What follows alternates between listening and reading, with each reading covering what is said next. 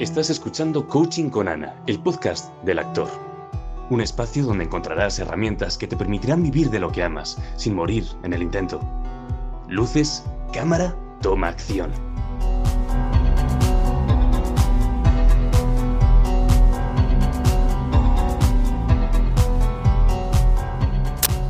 Bienvenidos al podcast del actor. Hoy es el episodio 6 por primera vez lo grabamos en vídeo y es un poquito diferente porque estamos con un actor que es súper humilde, súper natural, pero ahora mismo pues bastante gente te conoce. Eh, Juan Lu, antes de hablar de ti y de tu recorrido y de, quién eres, qué te gusta, qué te mueve, vamos a mencionar a una, a una actriz que está escuchando mucho el podcast, que le está inspirando, es Salva Carrillo, siempre me gusta mencionarles, y también contar por qué es este podcast, por qué esto no es una entrevista convencional, eh, por qué estamos aquí grabando este rato. Y quiero que conectéis un poco con la historia de Juan Lu, yo conozco un poquillo, y que ojalá al salir de este podcast hagas algo distinto. Así que coger papel, boli, que os vais a inspirar mucho. Y ahora sí, primera pregunta que hacemos siempre. ¿Qué haces aquí, Juan Lu? ¿Cómo, ¿Cómo, has venido tú hoy aquí a World Café a grabar este podcast? Hola Ana, buenos días. Pues mira, eh, ¿qué hago aquí? Pues que no tenía curro y digo, vamos a pasar un ratito agradable charlando, ¿no? Y inspirándonos unos a otros y pasando un rato guay. Eh, bueno, vamos a, darle, vamos a decirle hola también aquí al amigo Pepe que nos está grabando. Y, nada, oye, me, encanta, me encanta estar aquí y si podemos ayudar a alguien a que se inspire, pues imagínate, ¿no? Ya, eso sería increíble. Sí, y gracias por mencionar a Pepe, porque es que Pepe fue nuestro primer invitado del podcast. Él lo estrenó sin saber cómo iba a ir. ¡Qué grande! Y él vino y ha habido una conexión muy ¿Y quién lo grabó? No grabó nadie, ¿no? En vídeo. No nos grabó y ahora tenemos a, vídeo aquí, a, Pepe aquí grabándonos. Y mm, ahora quiero contar yo por qué he decidido traerte aquí al podcast. Por favor. Bueno, gracias primero, porque desde el principio fue un gusto. Eh, viniste sin preguntar más. Y mm, yo admiro mucho el que tú seas un, un profesional eh, que ha trabajado en diferentes ámbitos y que de pronto se encuentra con la profesión de la interpretación, que es una profesión muy retadora, y lo vives desde la calma, eh, recibiendo lo que te llega y se nota que disfrutas. Eh, entonces, bueno, pues lo hemos logrado, tenemos aquí. Me gustaría que nos dijeras quién eres tú, quién es, quién es Juan Lu. Pues mira, bueno, eh, podríamos haber enchufado el micro hace una hora eh, y que te vamos hablando. Vamos a intentar repetir un poco, aunque sea cosas que ya hayamos, que ya hayamos dicho. Eh, bueno, mm, me ha dicho que quién soy yo. Mm, pues yo soy un chaval normal y corriente de Córdoba que, que, ha hecho bastantes cosas en su vida, que ha intentado formarse en distintos campos y que por cosas de la vida he acabado interpretando y me he dado cuenta que realmente eh, es lo que me apasiona. Yo llevo eh, como, no sé, yo llevo muchísimo tiempo, dice siempre mi novia, que he estado buscando cosas eh, para intentar hacer algo guay o diferente, digamos, en la vida, que me he tirado siempre desde que ella me conoce buscando cosas que hacer y ha sido la interpretación en este caso la que me ha encontrado a mí, porque es de, de las pocas que, que no fui buscando. Yo eh, estudié arquitectura, como sabe, en Sevilla, luego estuve trabajando en marketing y haciendo eventos en Red Bull eh, bastante tiempo, que ya me vine aquí a Madrid, y me surgió la oportunidad de ser actor, un poco de, bueno, de manera, un poco de carambol, y, la aproveché y sin saber lo que me iba a gustar me metí ahí y ahora eh, no sería capaz de, de salirme. Entonces, ya, entonces es una cosa de estas que dices, ¿cómo he llegado aquí? Si te, pones a, mirar un poco en el pasado, dices, joder, qué de cosas han pasado para que yo esté aquí. Pero, pero bueno, unas de ellas han sido buscadas, otras no. La cosa es que la vida me ha ido trayendo y, aquí estoy, encantado de poder eh, dedicarme a esto.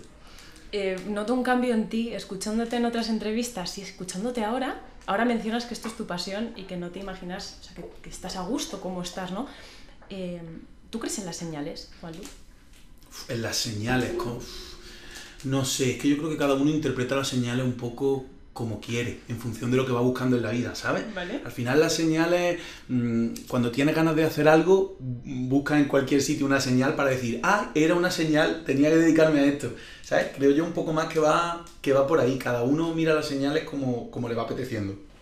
¿Alguna que recuerdes tú? Puede ser, puedes llamarlo señal o puedes llamarlo encuentro fortuito, oportunidad, algo que recuerdes de los últimos años, meses, que, que ahora lo veas ¿no? desde, desde hoy y digas, anda, este día tomándome un café o paseando por aquí fue clave para que yo esté ahora donde estoy. Pues mira, mm, recuerdo muchos, pero uno de ellos te diría, porque, porque voy tirando del hilo hacia detrás y digo yo, ¿cómo se han dado todas las circunstancias para que yo esté aquí? Sí. Pues mira, eh, resulta que la persona que a mí me presentó, a la que actualmente es mi representante, eh, Carmen Carcelén, la persona que me, lo, que, me, la presentó, que es un amigo que tenemos los dos en común, eh, este chico mm, conoció a Carmen a través de su mejor amigo. Y yo conocí a este mejor amigo suyo una vez en Cádiz, de vacaciones, un rato suelto, que estuve charlando con él una noche y no sé qué, y a este tipo le caí muy bien, entonces le habló muy bien de mí a su amigo, este amigo le habló bien de mí a mi representante, y por historias de, del mundo, ella quiso conocerme, supongo que porque alguien le había dicho, oye, conoce a este chico que no sé qué.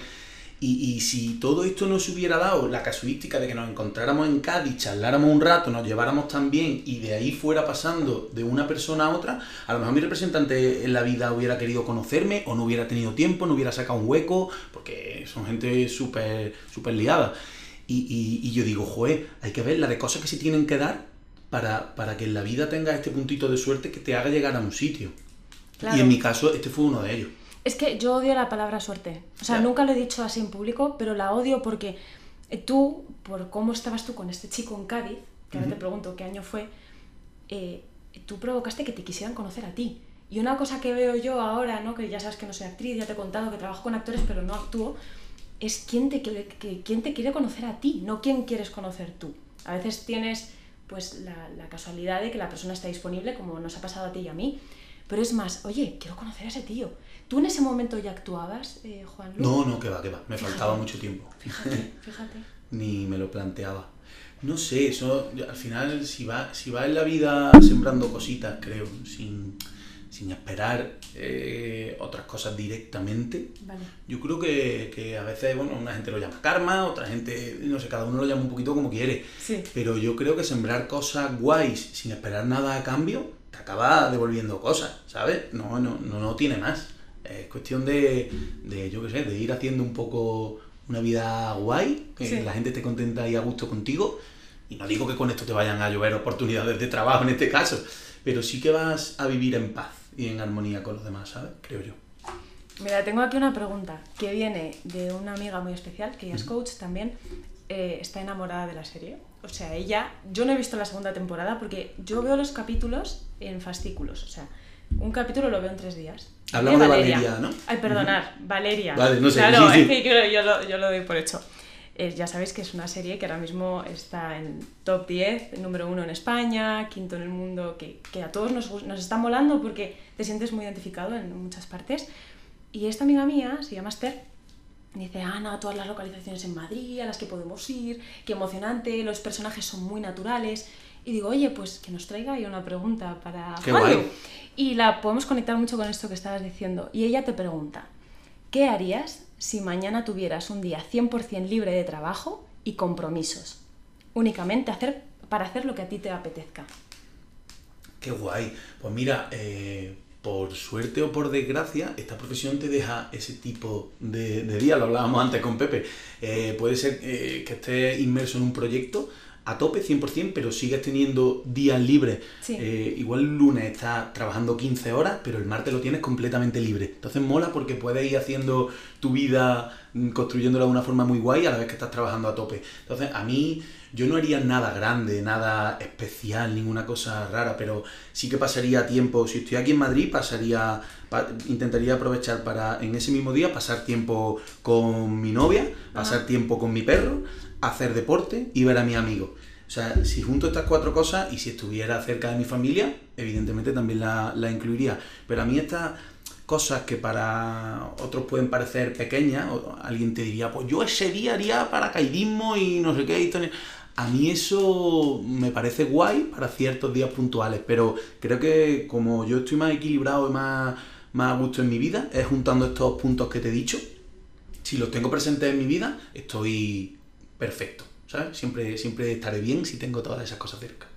Pues ahora te voy a hacer yo otra pregunta. Imagínate, no, no tienes por qué irte de aventura por ahí a hacer algo extraordinario, pero imagínate que, que, ese día no tienes cerca a tu familia, a tu gente, a tu pareja, a tu perro, estás tú, en tu casa, de Madrid. Vale. ¿Qué harías desde que te levantas? ¿Qué te gustaría a ti hacer? Pues también, también me alegra esto porque yo siempre digo que me gusta eh, también pasar mucho tiempo solo. Bueno, no mucho, pero me gusta tener mi ratito para mí porque creo que, joder, que al final uno estando a gusto consigo mismo es como... Eh, como es más capaz de dar lo mejor hacia los demás, ¿sabes? Yo al final si me levanto un día, eso, me levanto un día, eh, me hago un desayuno tranquilo, guay, que yo esté a gusto, repaso las noticias, no sé, cuánto, y luego me voy a hacer deporte, eh, ese día ya no puede ir mal, ¿sabes? Luego voy a llegar a casa, voy a leerme un libro, me voy a hacer la comida que me flipa cocinar. ¿Ah, sí? Voy a estar tranquilo, voy a ver una peli que me apetezca porque tengo muchas cosas apuntadas ahí que tengo que ver pero nunca tengo tiempo, de estas que te gusta estar concentrado solo con el móvil lejos y que no tienes distracciones. Vale. Y, este mismo día, otra vez sin haber hecho grandes cosas, pues a mí me hubiera servido para mucho porque ha sido como el que te he contado antes, pero 100% para mí, ¿sabes? Como mm, para agrandar un poco mi mundo interior, que creo que también es una cosa que mola, pasar tiempo uno solo y, ¿sabes? Esto de conocerte a ti mismo no tiene más que, que no necesitar estímulos exteriores para estar bien, poder mm. estar bien tú solo, ¿sabes? Creo que es importante también. Esto también justifica por qué estás aquí, eh, Juan Lu, porque eh, a veces me he encontrado, ¿no? Yo suelo trabajar con muchos actores que están en formación, pero últimamente también trabajo con actores que ya han pasado como a esa parte de Netflix o ser más conocidos y a veces me han dicho cosas que a mí me han impactado un poco, tipo, es que cuando no trabajo no sé quién soy o cuando no tengo rodaje, una, una actriz decía que se sentía ama de casa y tú desde muy jovencito, pues he visto un poco tu historia, tenías muchas inquietudes, el tema de los idiomas, que hablas varios idiomas, la música también. Em, entonces, claro, cuando tienes ese ratito solo lo disfrutas. ¿Qué te gusta leer? ¿Un libro que te estés leyendo ahora mismo? Ahora me estoy leyendo eh, Línea de Fuego de Pérez Reverte. ¿Vale? Ay, bonito. Sí, el de, el de la Guerra Civil Española, que me parece muy curioso porque te cuenta un poco cosas de la guerra que sí pasaron, de la batalla del Ebro y esto, eh, con, con historias muy humanas, unas de verdad y otras aficionadas, que pasaban allí, que al final es que estaban luchando primos contra primos y cuando se daba el alto el fuego por las noches se juntaban para fumarse un cigarro y charlar de no sé qué y luego se iban cada uno a su lado para el día siguiente seguir combatiendo. Son unas cosas como súper guay. A mí me gusta leer un poquito todo, me gustan novelas así históricas, me gusta también mucho el thriller, la novela negra me flipa, tanto para audiovisual como para leer. Y no sé, luego siempre tengo también lectura un poco, pues, algunos libros que sean más motivacionales o que te enseñen un poco más de otras cosas de la vida y no sean novelados, que sean cosas de un poco de economía o un poquito para también completarte eh, en otra faceta de tu vida. Ahora mismo estoy con ese. Ay, qué, qué interesante que leas historia, que porque no, no es tan común, ¿sabes? Volver a esos autores que, que, estudiamos en la escuela y es como, este autor es clave y, y, no lo vuelves a tocar, pero que a ti te lleve algo a leer así eh, como actor supongo que también te, te enriquece mucho. Sí, enriquece porque un, un maestro que, que, he tenido hace poco de interpretación dice que para actuar, para interpretar, tú tienes que eh, vivir una cosa o haberla visto vivir. Es decir, o tú has vivido en tus carnes algo para poder interpretarlo luego, o has visto a alguien eh, teniendo esa experiencia y tú eres capaz de, meterlo dentro de ti para luego poder, poder sacarlo, ¿sabes? Tú no puedes inventarte como tal algo si, no lo has experimentado de alguna forma. Entonces, leyendo, eh, joder, qué duda cabe que, la imaginación se dispara y tú eres capaz de meterte en la piel de personajes que, que para ti ya es como si, si hubiera sido esa persona. Y luego ayuda a la hora de interpretar y de construir personajes, por supuesto. Es buenísimo porque hay una autora que se llama Julia Cameron, que no sé si la conoces, escribe El Camino del Artista. Y ella dice que la creatividad, bueno, eh, propone dos formas súper sencillas de nutrir la creatividad. Una es vaciar lo que no te sirve, ¿no? que es un poco el autoboicot y esta, esta parte de nosotros que a veces nos, nos pone límites en nuestra mente. Y dice que escribas, te escribas sin esperar nada, de forma automática. Y otra parte dice que la imaginación y la creatividad se nutre de imágenes. Entonces, tú cuando lees, los pensamientos son imágenes y que tú puedas enriquecerte así. Y como dice tu maestro, ¿quién es tu maestro? Eh, Fernando Piernas. ¡Ostras! No es muy conocido, claro. sí, que- Ya, ya está en golpe. Es que nuestro Pepe se Sí. forma también con, con Sí, ¿no? Fernando Piernas. Qué grande, Pepe. No, sí, un gran tío. Este tú habrás oído esta frase, ¿no? De, de Fernando, un, un- crack, un tío Sí. enorme. Y, y es verdad, joder, esta frase me, me marcó a mí desde que llegué allí porque digo, "Ostras, tiene, tiene miga eso, ¿eh? Sí. Y, y lo voy a conectar con otra cosa. Eh, Juanlu, nosotros queremos conocer también esa parte blandita tuya. Vale. Queremos que es un tío inquieto, que sabe cómo llevar un día solo, que tienes gente que te quiere, que haces lo que te gusta. Pero este entrenamiento de Fernando Piernas es, es doloroso, es duro, va ahí a profundidad, ¿no? ¿Cuál es tu miedo ahora? Si hay algún miedo que surja, algún pensamiento que te a veces te frene, ¿cuál sería? Yo, eh, a mí me da miedo no tener cerca a, a- a la gente que quiero, ¿sabes? Me, me da más pena que miedo, ¿sabes? Decir, joder, Sí. no aprovechar el tiempo, pues eso, pues tengo, tengo a mis abuelas que, que, que son mayores y que voy a verlas cuando puedo y digo, tío, mm, no las veo tanto como me gustaría. O a mi familia que está en Córdoba y esto, digo, no los veo tanto como me gustaría. Eh, no tengo miedo a no verlos, pero sí que me da, me da pena porque dice, construyen una parte muy importante de mí. Yo soy quien soy, por el, por entre otras cosas, por el cariño que he recibido de mi familia y de mis amigos. Tengo suerte de tener a casi todos mis amigos cerca y la familia, pues voy a verla cuando puedo, pero los tengo un poquito más lejos. Y, y me da. Esto es una cosa que me, que, que- que- me gustaría tener más presente en mi vida.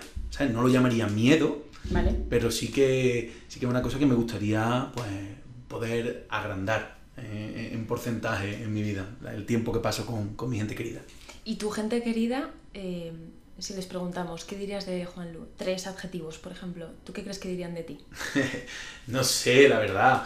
Eh, dirían que soy inquieto, que soy... No sé, no sabría qué decirte. Eh, simpático, y no te voy a decir humilde porque ya que te he dicho simpático, no, te diría, te diría que, que un poco desordenado también te dirían. Igual, sí. ¿Un arquitecto No mucho, ¿eh? Pero sí, pero un poquito. Te, perdón que te he cortado, que quieres que claro, me has roto esquemas, porque yo me he imaginado dibujos de, de arquitecto que a lo mejor no es como una parte de tu personalidad. Sí. Y que ese desorden, ¿cómo, lo, cómo No, se no, ve en tu vida? No es un desorden, no es un desorden muy acentuado, pero, pero desordenado te digo un poco, eh, no sé, que, que, me- que no le pongo tanta atención a- Hay cosas que no, que no le presto especial atención porque a lo mejor me interesan menos o por lo que sea y con estas cosas de mi vida sí que soy más desordenado, ¿sabes? No es que llegue a casa y la casa sea un desorden, de hecho la casa está impecable. O, eh, porque, porque, porque mi novia me ayuda mucho o sea, a, a centrar la cabeza y me gusta luego que esté genial. Pero si yo estoy solo, empiezo a profundizar en las cosas que me interesan Sí. y dejo de lado las que no. Entonces, joder, es un punto en el que, en el que tengo que trabajar, en, el- en- decir, hay cosas importantes en la vida que aunque te interesen menos, tienes que prestarle atención. Vale. Y ahí es donde entra un poco mi desorden, ¿sabes? Vale, vale, qué interesante. Bueno, yo sé que cuando hay creatividad, tú eres también humorista, eh, has sido presentador, y yo creo que esa parte de desorden, a veces el artista como que el caos, ¿no? Lo llamamos caos, lo, lo pide, es como que lo busca, lo provoca. ¿Tú Sí, qué crees de esto? Yo creo que sí, yo, yo a la gente, bueno, a la gente esto que se que nos dedicamos un poco a crear cosas del tipo que sean, Sí. ¿sabes? Eh, creo que tenemos una parte de eso. eh, la cabeza va, va divagando, va buscando en un sitio, va buscando en otro y, y muchas veces no es capaz de centrarse eh, en algo en concreto. Mira, eh, a lo mejor sería capaz de cambiar lo que dirían de mí de desorden Sí. a despiste. Ah, vale, vale, ¿Sabes? vale, Es que el desorden del que te hablo no es un desorden tanto físico como un desorden eh, mental. Porque soy, porque soy capaz de, de despistarme con, con cosas, que se me olviden cosas que me acaban de decir porque mi cabeza está en otro sitio. ¿Sabes? Eh, entonces un poco tiene que ver con esto que has dicho, yo creo, con, con tener la mente activa y creativa, que, que, la- que manda las cosas para un lado y se te olvidan otras que tienes delante, ¿sabes? Y, y si tuvieras la oportunidad de crear algo nuevo, de cero, un proyecto, eh, sin límites, ¿vale? No hay límites ni de tiempo, ni económicos, ni tampoco de tiempo con tu familia. Vale. Eh, y situación ideal. ¿Qué te gustaría a ti crear? Pues mira, te voy a decir una cosa que llevo pensando unas cuantas semanas y que me apetece mucho crear. Eh, a mí me gustan también mucho los trabajos manuales, de carpintería, un poco todo esto que tenga que ver con mecánica, ¿sabes? Todo, lo, todo lo que sea mancharse un poco y estar mm, haciendo cosas eh, no, no, tanto pensando, sino ejecutando también lo que, lo que te está viniendo a la cabeza.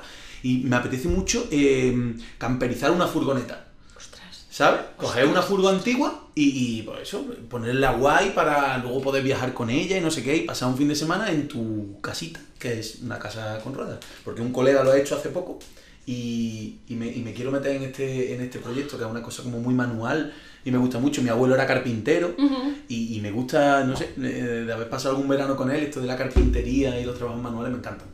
Eh, Pepe se ríe, yo creo que Pepe está como yo, ¿verdad? Compartís, yo, compartís aquí... Uh, Te debería sentar aquí y contestamos una cada uno. Pepe, tú, tú, el tema de las camper, ¿tú cómo lo ves?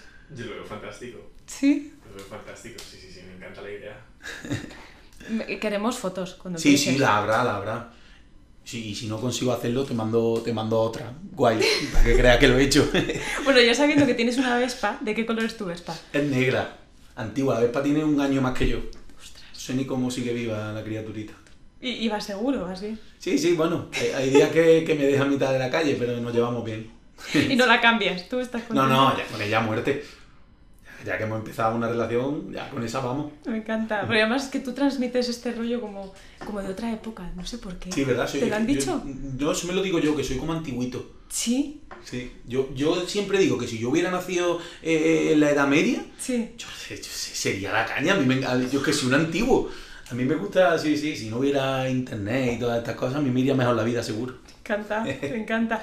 Pues voy a aprovechar eh, rescatando, hemos dicho cosas de ti a nivel profesional, así las hemos ido dejando. Ya sabemos que esto no es un currículum ni es una entrevista uh -huh. para contratarte en nada. Es para charlar. es más. para charlar, pero si tú imaginas una línea, ¿vale? En tu cabeza y te pones de 0 a, a 10 dentro de para lo, que, para lo que significa para ti un 10, ¿no? Vale. ¿En qué punto crees que estás ahora? Con 30, tienes 29, vas a cumplir. Cumplo 30 ahora en octubre. Mm. Yo, yo, yo, estoy, yo estoy en un 9 y medio. Pero bueno. Yo estoy en un 9 y medio. Pero de, dices de, de, de, cómo me siento. Me parece, como tú lo entiendas. O sea, yo, me, yo, yo, estoy, yo estoy, muy a gusto. Yo, es que llevo diciendo muchos años. Sí. Yo, es, que estoy, es que estoy estupendo. Esto, esto no puede ir a mejor, esto tiene que ir a peor. Y por ahora sigo estupendo. No sé, yo, yo estoy muy contento.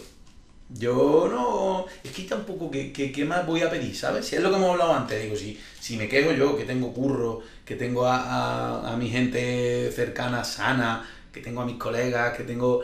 Es, que no, es que no puedo quejarme de, de, nada, la verdad. Si me quejo yo, imagínate. Pero ahora vamos a verlo, porque claro, tú dices que has dado con la interpretación, que uh -huh. te ha encontrado a ti, uh -huh. que si miras atrás hay una serie de hilos, circunstancias, ese momento en Cádiz... Hay cosillas ahí que dices, anda, sí, ahora estoy donde me encanta, lo disfruto. Pero a nivel profesional, de ese 0 a, a 10, eh, ¿dónde dirías que estás ahora? No en cómo te sientes, sino ya. a lo mejor a nivel profesional. Sí a nivel profesional sí que hay mucho que, que, todavía que andar y que construir. Me voy a poner en un 6 o un 7, pues tampoco no me voy a suspender, ¿no? No, no, por favor. Yo, no, no. Me voy a poner en un 6 o un 7 de cosas que he vivido y de, y de, de experiencia y, y de formaciones y de cosas. Pero yo creo que ahí sí que es verdad que nunca se puede llegar al 10 porque siempre se puede seguir aprendiendo, siempre se puede seguir construyendo y más en una carrera artística, ¿sabes? Como que nunca va a llegar al techo y, y, incluso cada vez lo puedes ver más lejano. Yo aquí tengo muchísimo que aprender, que construir y esto mmm, voy a intentar disfrutarlo, ¿sabes? Cada trabajo que haga, cada curso, cada formación tiene que sumar una piedrecita más a mi, a mi vida profesional y, y, y hay que intentar poco a poco eh, ir mejorando esa media. Sí. Pero queda mucho trabajo, queda mucho camino y, y, esto nunca se acaba. Y hablando de tu formación, ahora mismo, eh, ¿qué sientes que necesitas tú o que te apetece más explorar? Si es formación en cuanto a voz, cuerpo, eh, conectar con la emoción, ¿dónde crees que está ahí tu reto como actor? Un poco de todo, ¿eh? Yo, ahí, yo tengo que, siento que tengo que mejorar en todo. Eh, Pues mira, eh, justamente Fernando, el profesor maestro, me ayudó, me ayudó mucho a conectar con las emociones, que era una cosa que yo no había experimentado porque nunca había hecho un curso de interpretación así como tal. Y, y esto me flipó, es una cosa en la que quiero seguir indagando, Vale. pero, pero sentí que ponía una primera piedra y me gustó mucho. Y, y ahora, pues justamente eh, estoy trabajando en una serie diaria y, y estoy aprendiendo otras muchas cosas que no había experimentado hasta ahora. Como este, esta capacidad que estoy adquiriendo un poco de pasar de 0 a 100 en un momento en una secuencia, porque esta serie diaria se graban muy rápido, muchas Sí. secuencias al día, muy poco tiempo para prepararla, sin ensayo, en dos tomas tienes que tenerla hecha. Entonces, Sí. esta capacidad de decir, estoy fuera, estoy esperando a entrar a rodar y ahora entro y tengo que estar al 100% porque tengo 5 minutos para hacerla, esto ahora mismo es lo que, lo que más siento que, que estoy mejorando y lo que mejor me viene precisamente para ganar, eh, para ganar habilidades dentro de la profesión, para ganar oficio, como se dice. ¿Y se puede decir el nombre de la serie Sí, diaria? Sí. sí, sí, es Dos Vidas de Vale. televisión española. ¿Vale? Sale cada día, ahí de- después del telediario. O sea que ya está. Sí, ya se está emitiendo. Y yo, fíjate, o sea, yo, yo me pongo a pensar la vida de Juan Lu, que le gusta, y se me, se me pasó esto. Bueno, tía, es que tampoco, no- igual no lo, Vamos he, a verlo. no lo he dicho mucho. Vamos a verte, vamos a verte. Sí, sí, acabo de, acabo de arrancar ahí, ¿eh? Vale, y, y en esa parte, en esta experiencia de ahora, ¿no? Que, Porque Valeria, supongo, ahora mismo no estáis rodando. Ahora no, ahora, estamos- Ahora no estáis ahora se está emitiendo, pero estamos, bueno, estamos parados. Estáis desde fuera viendo. Disfrutando, sí, viendo que, cómo evoluciona. que es suficiente. Pues ahora, Juanlu, eh, ¿qué es lo más emocionante de tu día a día rodando esta serie diaria? ¿Qué es lo que más te mola a ti y te entusiasma? Pues me mola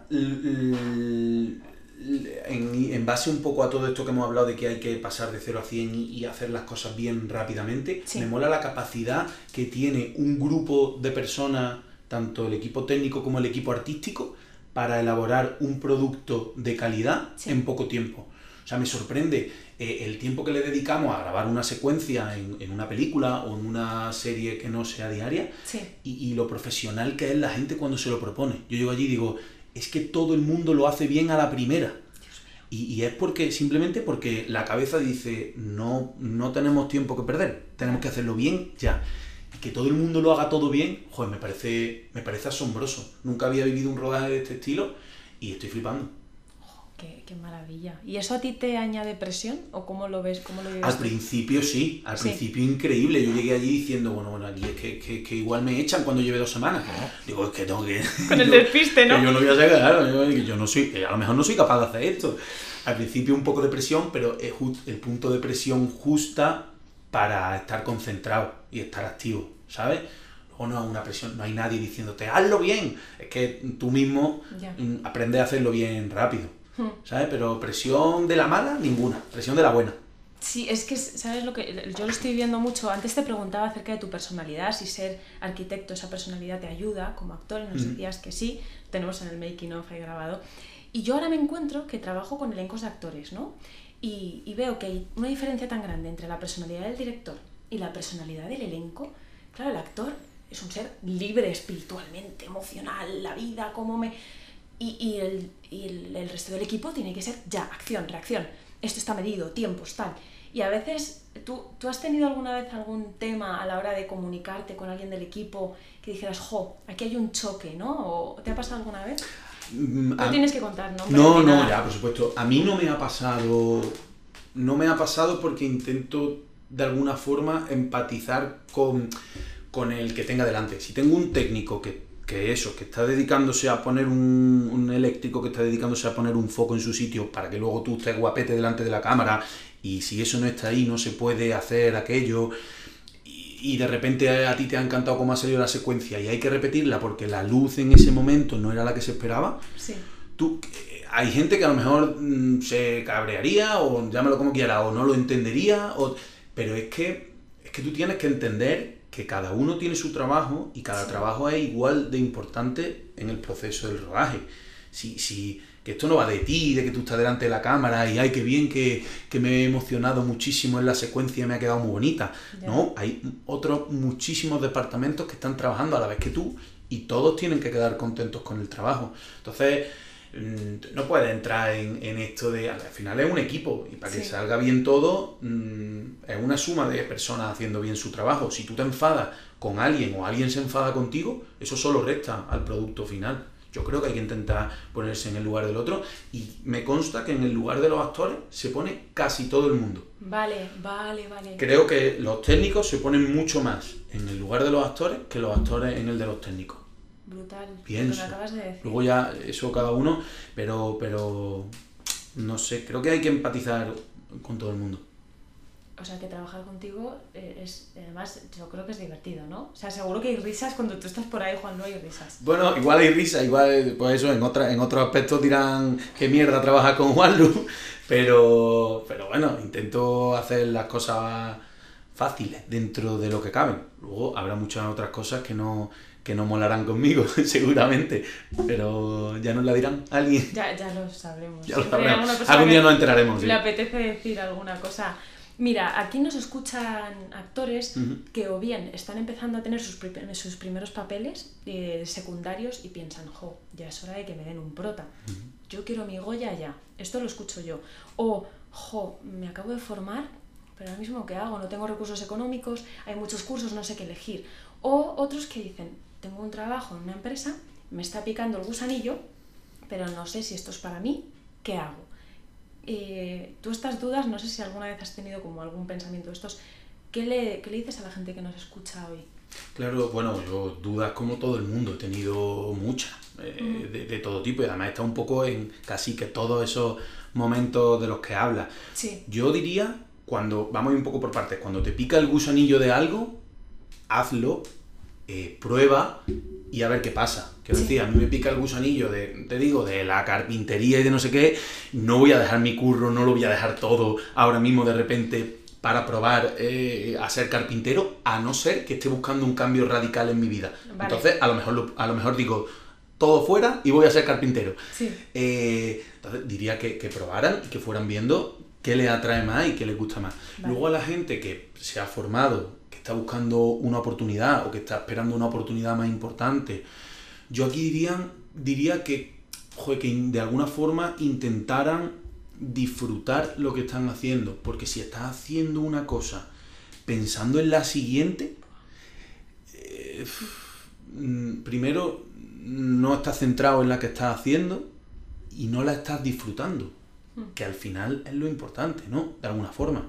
Si yo no sé, no sé, yo cuando hice la primera serie, que la hice un poco cambiando de vida, esto que hablamos, buscando Sí. una experiencia nueva y decidiendo que me iba a intentar dedicar a eso, al menos iba a vivir esa experiencia al 100%, Sí. no pensaba en otra cosa. Pues iba pensando, uy, cuando acabe esto, ¿qué haré? ¿Me tendré más curro o no? O no sé qué. Ya no estás centrado y ya no lo estás disfrutando. Y al final, parte del encanto es disfrutarlo, ¿no? sí. No sé, no es fácil porque luego hay mucho... Esto está muy bonito decirlo cuando te estás dedicando a ello y yo sé que, que todo el mundo no, no, pues no puede vivir de lo que le gusta. Entonces es muy fácil hablar desde mi posición y no quiero que suene aquí esto, pero, pero sí que es verdad que intentaría de alguna forma aprovechar al máximo la experiencia que estés teniendo en cada momento Sí. y, y- y sabiendo a dónde vas en el futuro, pero no dejando, no dejando de lado lo que estás haciendo, ¿sabes? Viviéndola a tope.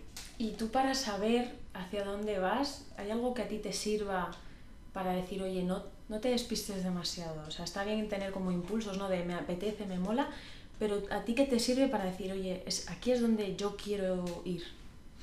Eh, pues mira, mm, me sirve, como te he dicho, no pensar mucho más allá de donde estoy ahora mismo. ¿Vale? Y también me sirve mucho apoyarme en la, en la gente que me rodea. Al final, por ejemplo, mi, mi repre, joder, un repre mola mucho porque aparte de ser alguien que, que está velando por ti y que se interesa, te llama, te pregunta, no sé qué, puedes cada un día que estés un poco más preocupado por algo, tomarte un café y decir, oye, mira, me preocupa que en dos meses me quedo sin trabajo y no Mm. tengo nada a la vista y si nunca más vuelvo a trabajar, pues yo qué sé, al final es una charla que eh, eh, sacas tus problemas, los hablas con alguien, se convierten en menos problemas y te dan, y, seguro que te va a dar una charla de tranquilidad y un chute de motivación que te va a hacer irte a tu casa tranquilo. Pues, pues yo eso, intento apoyarme en, en la gente que tengo cerca para, bueno, para quitarle hierro al asunto cuando me preocupa algo. Me encanta que, tengas esta relación con tu repre, porque yo digo que el repre te tiene que representar, que sea tu fan y tú ser fan de, tu repre, porque si no se, se, echa demasiada responsabilidad al repre, el repre se queja del actor, pero cuando hay algo así que funciona es maravilloso. Y luego el tema de estar en el presente y disfrutar.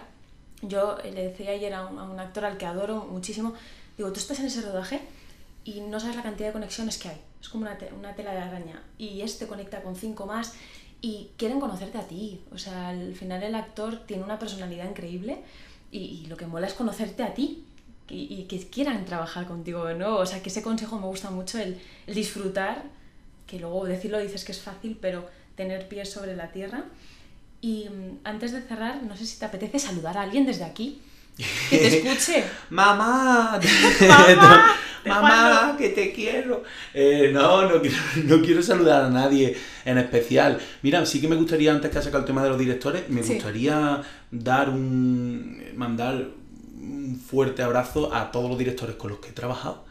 Porque de verdad pienso que son los que se llevan una carga eh, brutal dentro de un rodaje, ¿sabes?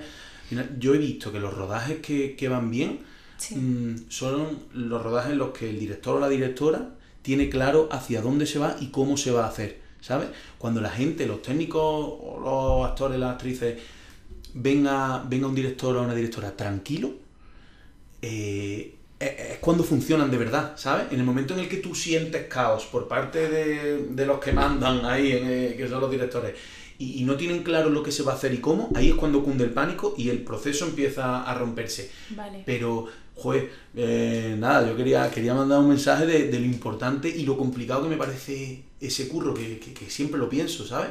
Es como una carga brutal, tienes que entender tanto a los técnicos como a, los artísticos, los tienes que entender, juntar y que aquello funcione.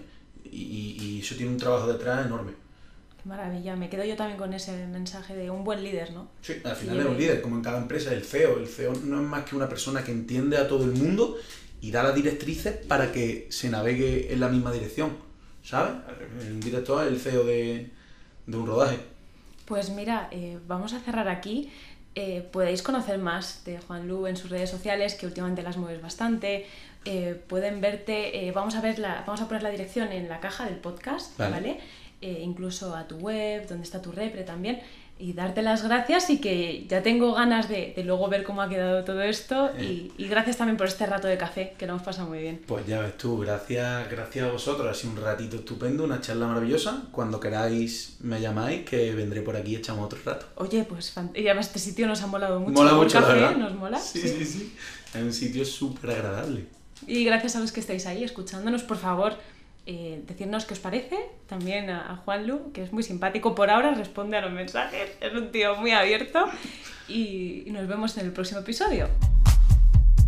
¿Te ha venido alguien a la mente mientras escuchabas este episodio? Compártelo